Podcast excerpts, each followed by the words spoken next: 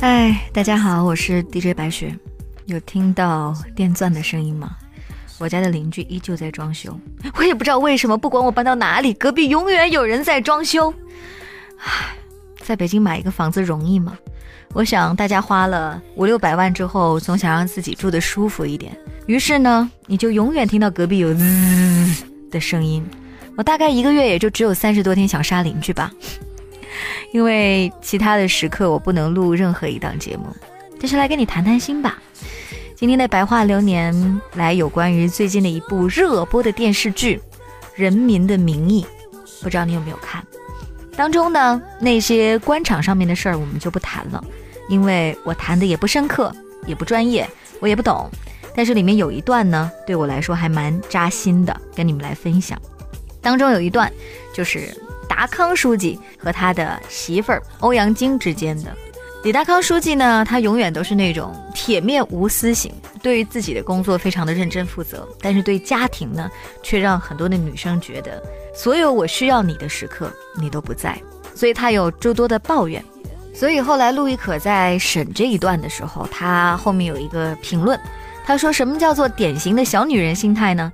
就是觉得男人理所应当的为他们付出。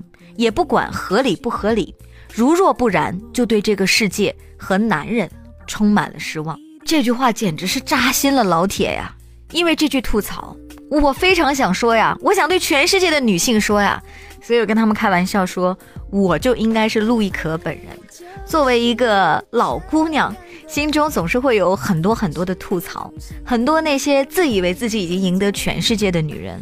还有那些自以为全世界都负了他的女人，我真的很想吐槽。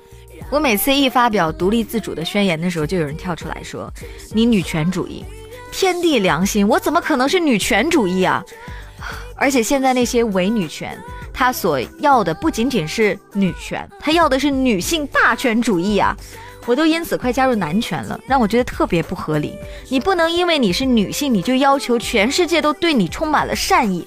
这太不合理了！今天我跟我妈打电话，我还在开玩笑，我说：“怎么着，是女性有特权吗？你买酸奶八折呀？凭什么呀？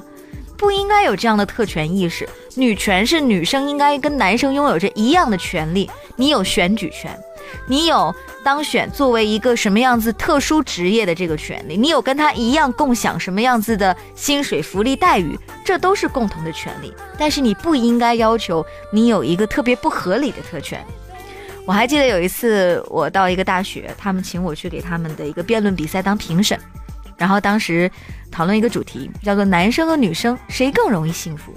其实你可以从多种方面去论述嘛。这个问题其实很简单，比如说男生的快乐比较简单，男生可以玩玩游戏，或者是球赛赢了就带来他的快乐，所以男生的快乐比较简单。女生怎么容易快乐呢？因为女生的快乐是体现在细节上面。哪怕我今天给自己买了一支新的口红，我自己吃到了一个非常好吃的菜，我也会觉得特别快乐。哪怕是自己的爱人夸了一句说：“哎，你最近是不是瘦了？”这句话真的很有用，女生都会开心一天。所以女生的快乐也很容易。当然，这种话题来回都可以用来举证。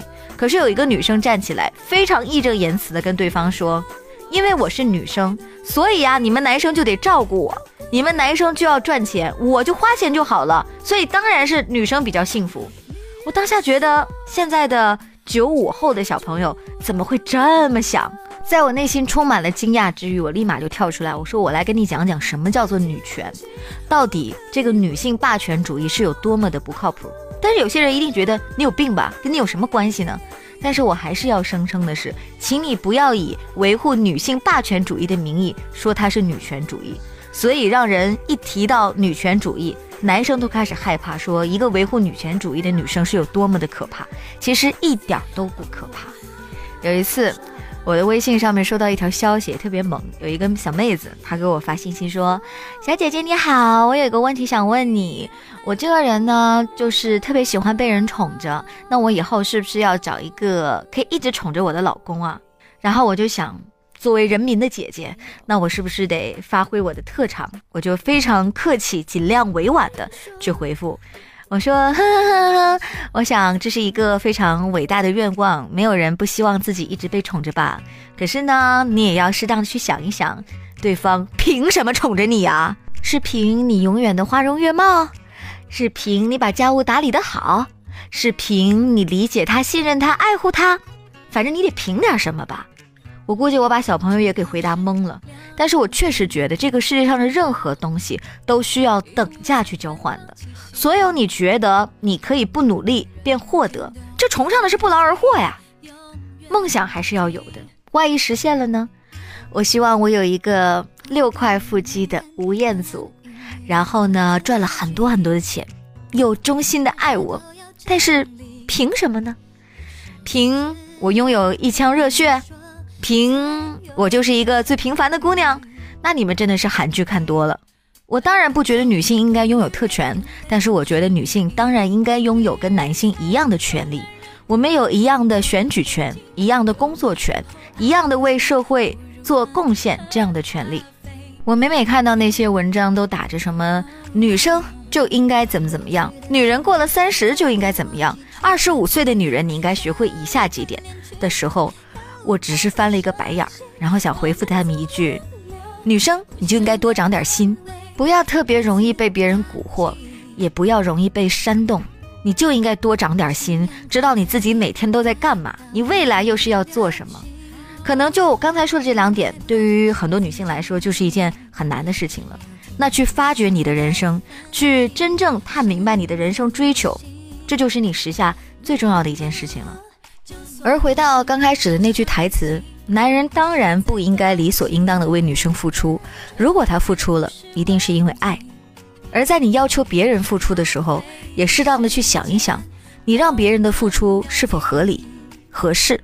如果对方不付出，你便对男人、对婚姻、对这个社会充满了失望，是不是你要的太多了？这个世界上没有人天经地义的该对你好，也没有无缘无故的好。更没有人有义务要带你装逼带你飞，如果有，那一定是因为爱。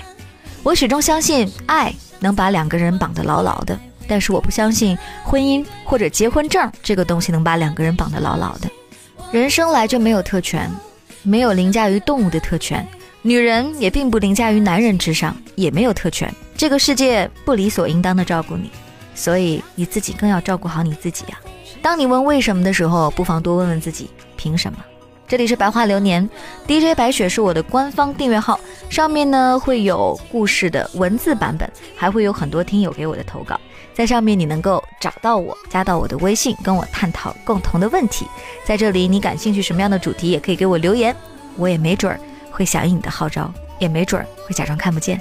感谢你的收听，上下期点一点，跟我再相遇哦。